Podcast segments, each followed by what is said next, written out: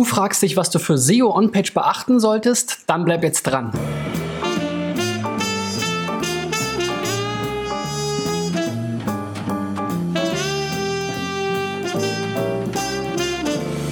So, Freunde, das ist die 311. Folge von SEO Driven. Mein Name ist Christian B. Schmidt von der SEO-Agentur Digital Effects aus Berlin und in diesem Jahr will ich mit dieser Sendung oder meinen täglichen Sendungen ähm, 1000 Websites bei der Suchmaschinenoptimierung helfen. Wenn du dabei sein willst, dann hast du jetzt noch die Chance, deine Website einzureichen. Dazu findest du unten in der Beschreibung einen Link. Und das Thema heute ist, was man denn so bei der Suchmaschinenoptimierung, insbesondere on-page, zu beachten soll. Das sind ja die Dinge, die man am besten steuern kann. Es gibt ja in der Suchmaschinenoptimierung ganz grob On-Page und Off-Page, also alles, was auf meiner Seite passiert und alles, was außerhalb meiner Seite passiert. Und der On-Page-Bereich ist natürlich hier ein ganz wichtiger, denn er legt letzten Endes die Grundlagen ähm, für die Rankings. Ich bringe euch heute wieder fünf Beispiele mit und ähm, damit auch quasi fünf wichtige Dinge, auf die ihr achten solltet, wenn es um das Thema On-Page SEO geht. Also, legen wir direkt mal los, würde ich sagen. Ne?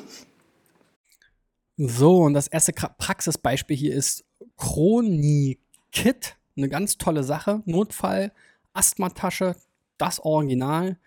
Ähm, ja, auf jeden Fall bestimmt ein schönes Thema oder ein unterstützenswertes Thema. Insofern freue ich mich auch, dass ich hier einen ausschlaggebenden Tipp geben kann, denn wie wir hier an den Browser-Extensions schon sehen, hier ist einiges rot, einige Warnhinweise und wenn wir uns hier nochmal die Write-Einzelseitenanalyse anschauen, dann zeigt dies nochmal ganz deutlich nicht indexierbar. Diese Seite ist laut Robots-Einstellungen nicht indexierbar und das liegt eben daran, dass ihr hier in den Meta-Tags die Seite noch auf nur Index gesetzt habt und damit ja, landet ihr eben nicht im Google-Index und das ist natürlich ganz traurig. Also das ist der allererste Schritt, um überhaupt erstmal wieder mitzumachen, ähm, sozusagen die, die Fahrkarte für diesen SEO-Zug habe ich auch gedacht, das kommt nicht mehr so häufig vor, aber ich habe immer wieder, also bei 100 ist bestimmt ein oder zwei Seiten dabei, die entweder über die Robots.txt das Crawling verhindern oder über die Robots Meta-Tag, über den Meta-Tag ähm, entsprechend die Indexierung verhindern. Und beides ist natürlich nicht besonders förderlich für SEO. So, weiter geht's mit On and Offer. Ja, Cookies werden verwendet, habe ich verstanden. Stop Hunting, Start Connecting. Ja, hier ist schon wieder so vom ersten Eindruck her, um es kurz zu halten, ich verstehe überhaupt nicht, worum es bei euch geht. Das Menü hilft mir auch nicht weiter. Dieser Teaser hier hilft mir auch nicht wirklich weiter. Was uns ausmacht, wie es funktioniert. Also ich könnte vermuten, es ist irgendeine App, aber auch darauf finde ich jetzt hier gar keinen konkreten Hinweis. Also das ist immer nicht so gut, weil das kann ja dann auch die Suchmaschine wahrscheinlich schwer verstehen, wenn selbst, also wenn auch ich als Mensch, der hoffentlich noch ein bisschen weiterdenken kann als die Maschine, zumindest noch, ja, die werden uns ja bald überholen.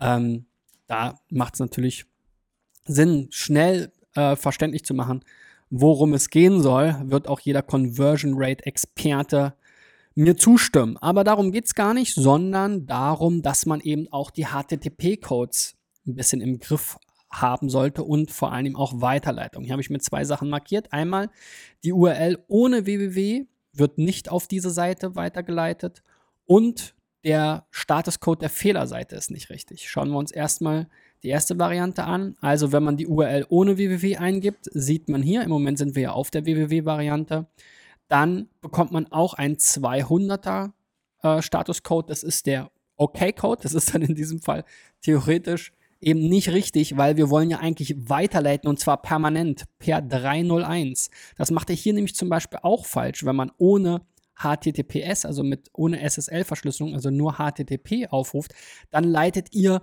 nur temporär weiter. Das heißt, die Suchmaschine merkt sich erstmal die unverschlüsselte Variante, weil sie denkt ja, na gut, es ist nur vorübergehend. Also hier muss 301 ähm, weitergeleitet werden, der 301er Statuscode verwendet werden und hier auch. Und beides sollte dann eben entsprechend auf diese ähm, Default-URL oder kanonische URL weitergeleitet werden. Das gleiche gilt natürlich auch für die IP-Weiterleitung. Auch hier haben wir einen 302er. Und dann macht es natürlich auch keinen Sinn, dass wenn ich jetzt hier eine URL aufrufe, die es ja auf gar keinen Fall geben kann, nämlich hier so eine, das Tool hängt dann da immer so ein riesen Geraffel an Buchstaben und Zahlen an, dann kriege ich hier jetzt auch einen 200er Statuscode, obwohl jetzt hier definitiv der Statuscode 404 kommen müsste. Jetzt ruft jemand aus Ägypten an, okay, den schmeiße ich mal raus. so, also diese Statuscodes, die müssen eben sitzen. 301 für die Weiterleitung von IP und ohne www als auch ohne SSL eben genau auf die gewünschte Variante hier oben und dann eben der 404-Code für Seiten, die halt nicht vorhanden sind. 404 bedeutet nicht gefunden. So, der nächste. Ponta.net GmbH, Ihr unabhängiger IT-Berater. Da bin ich schon mal froh, dass man das sofort verstehen kann.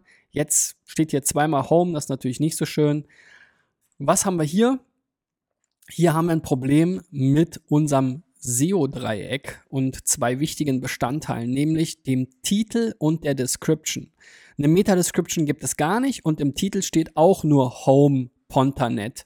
GmbH. Und eben die H1 oder die Hauptüberschrift, wie wir es gesehen haben, heißt ja auch wahrscheinlich nur Home. Also das ist natürlich nichts, wozu ihr in den Suchergebnissen erscheinen könnt, zu Home. Ihr verkauft ja auch keine Häuser oder Homes, wie man jetzt auf Englisch sagen würde oder was auch immer. Ne?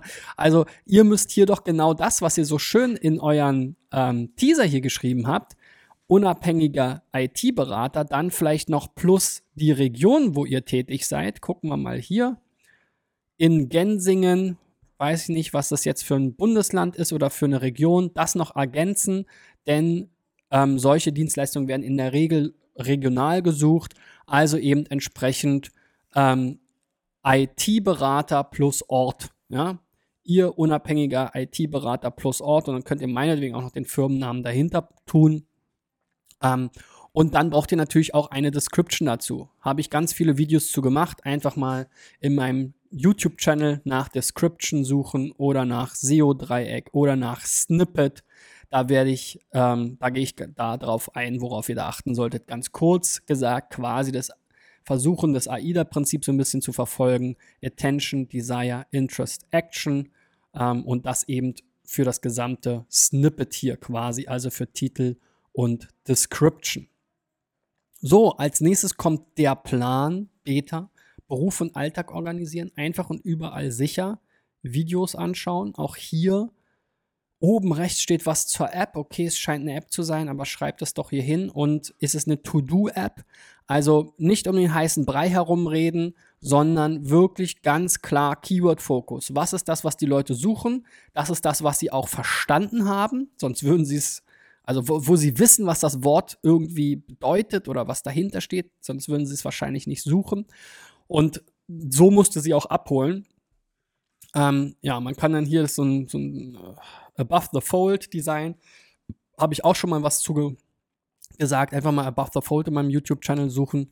Ähm, hier kommt jetzt Online-Praxis-Software und Bürosoftware für Heilberufe und so weiter. Das ist auch ein witziges Thema. Es kommt auch relativ häufig vor. Habe ich schon einige Seiten gesehen, ähm, die irgendwie so Praxissoftware anbieten. Also im Zweifel würde ich ganz ehrlich sagen, das ist ja ein schönes Titelbild und so weiter, aber diesen Splash-Screen, wie man das auch nennt, lass den weg und starte deine Seite direkt so, ja, und dann sieht man auch gleich, worum es geht und hat die Information. Ich finde, das Bild da oben tut überhaupt nichts für dich. Es verwirrt eher und lässt einen eher ratlos zurück und auch nicht jeder versteht und sieht hier diesen kleinen ähm, Pfeil, dass er hier irgendwie noch groß weiter Informationen auf der Seite durchscrollen findet.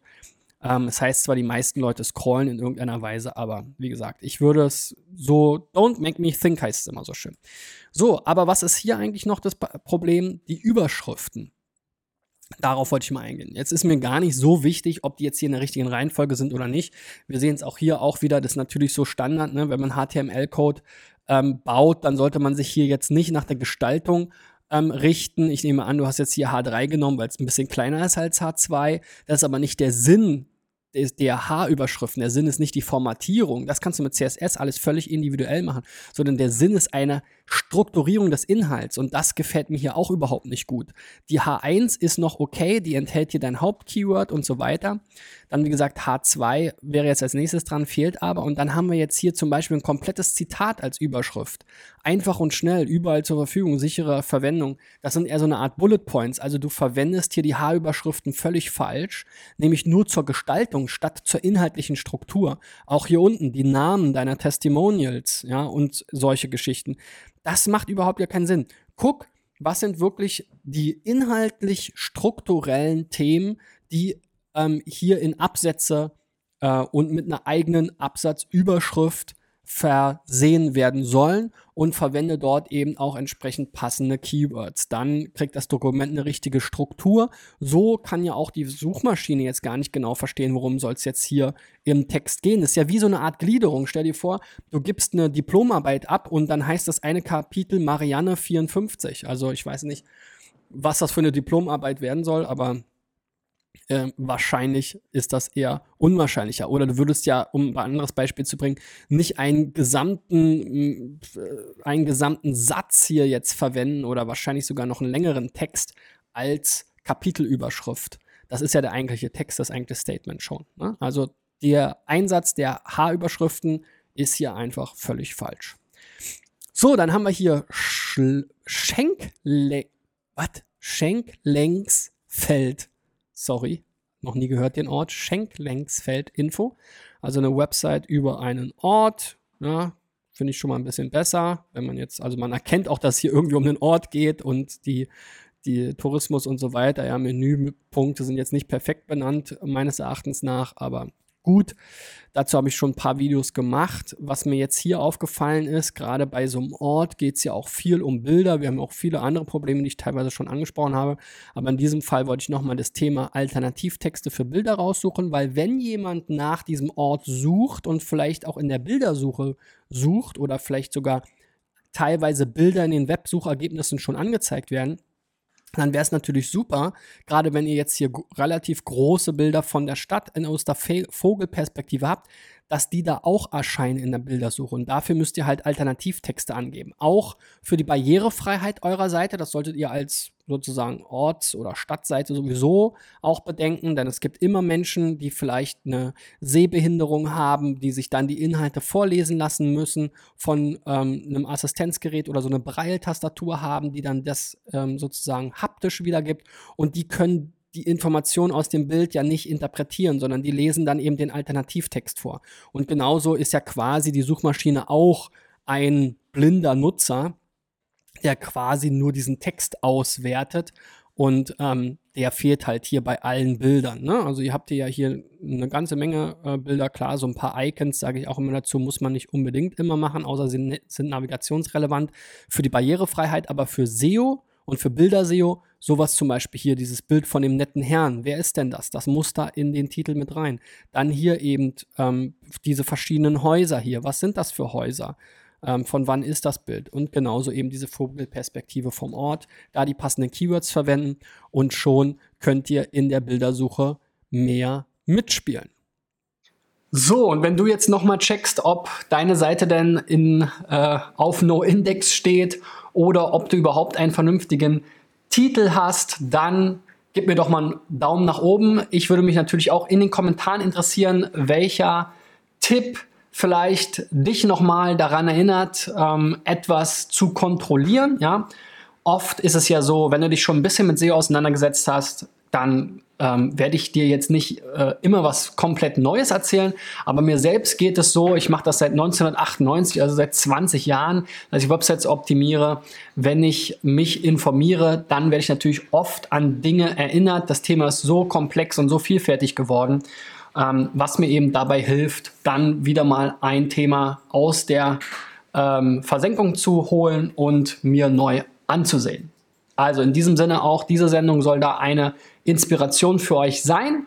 Ich freue mich, wenn ihr dran bleibt ähm, bei SEO Driven Montag bis Freitag um 6.30 Uhr gibt es den Podcast überall da, wo ihr Podcast so abonniert, zum Beispiel bei iTunes oder SoundCloud, wo man auch kommentieren kann, anders als bei den meisten anderen Podcast-Apps. Ähm, ähm, und um 8.30 Uhr dann die Videoausgabe von SEO Driven, insbesondere bei YouTube natürlich, aber auch bei Facebook für alle meine Facebook-Fans. Ja, wenn du mit deiner Seite auch mal dabei sein willst und vielleicht nochmal den ausschlaggebenden Tipp oder die Erinnerung an die eine oder andere Sache für deine Website individuell haben willst, dann geh in die Beschreibung dieser Folge. Dort findest du einen Link direkt auf die Landingpage, wo du deine Website einreichen kannst. Ein paar Plätze sind noch frei, aber es wird langsam immer enger, je mehr sich das Jahr dem Ende zuneigt. Wir sehen und oder hören uns morgen wieder. Bis dahin, euer Christian. Ciao, ciao.